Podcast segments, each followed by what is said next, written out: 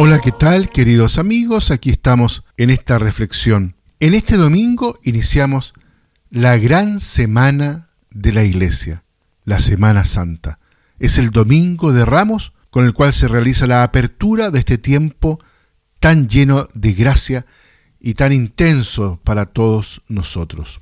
En el centro de esta celebración que se presenta tan festiva está la palabra que hemos escuchado en el himno de la carta a los filipenses. Se humilló a sí mismo. La humillación de Jesús. Esta palabra nos muestra el estilo de Dios y en consecuencia aquel que debe ser el del cristiano, la humildad. Un estilo que nunca dejará de sorprendernos y ponernos al mismo tiempo en cierta crisis. Nunca nos acostumbraremos a un Dios humilde. Humillarse es ante todo ponernos según el estilo de Dios. Dios se humilla para caminar con su pueblo, para soportar sus infidelidades. Esto se aprecia sobre todo leyendo la historia del Éxodo. Qué humillación para el Señor oír todas aquellas murmuraciones, aquellas quejas. Estaban dirigidas todas contra Moisés, pero en el fondo eran murmuraciones contra el mismo Dios, contra su Padre, que los había sacado de la esclavitud y los guiaba en el camino por el desierto hasta la tierra de la libertad. En esta semana,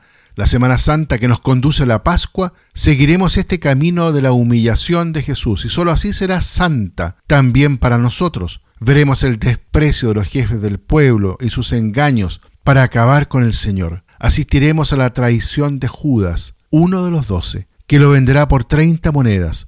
Veremos al Señor apresado y tratado como un malhechor, abandonado por sus discípulos, llevado ante el Sanedrín, condenado a muerte, azotado y ultrajado. Escucharemos cómo Pedro, la roca de los discípulos, lo negará tres veces. Oiremos los gritos de la muchedumbre pidiendo que Barrabás quede libre y que Él, el Señor, sea crucificado.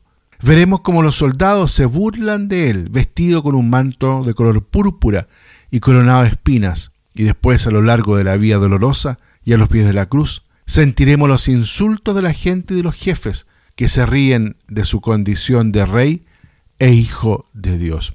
Esta es la vía de Dios, el camino de la humildad. Es el camino de Jesús, no hay otro. Y no hay humildad sin humillación. Al recorrer hasta el final este camino, el Hijo de Dios tomó la condición de siervo. En efecto, la humildad quiere decir también servicio, significa dejar espacio a Dios, negándose a uno mismo, despojándose, como dice la Escritura. Este despojarse es la humillación más grande. Otra vía contraria al camino de Cristo es optar por el espíritu del mundo, lo que el Papa Francisco llama la mundanidad. La mundanidad nos ofrece el camino de la vanidad, del orgullo, del éxito. Es el otro camino. El maligno se le propuso también a Jesús durante cuarenta días en el desierto, pero Jesús la rechazó sin dudarlo, y con él solamente con su gracia y con su ayuda, también nosotros podemos vencer esta tentación de la vanidad, de la mundanidad, no solo en las grandes ocasiones, sino también en las circunstancias pequeñas, ordinarias, aquellas del día a día de nuestra vida. En esto nos ayuda y nos conforta el ejemplo de muchos hombres y mujeres que en silencio y sin hacerse ver renuncian cada día a sí mismos para servir a los demás.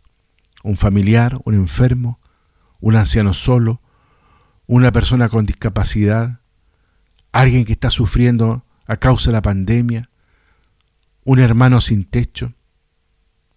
Pensemos también en la humillación de los que por mantenerse fieles al Evangelio son discriminados y sufren las consecuencias en su propia carne.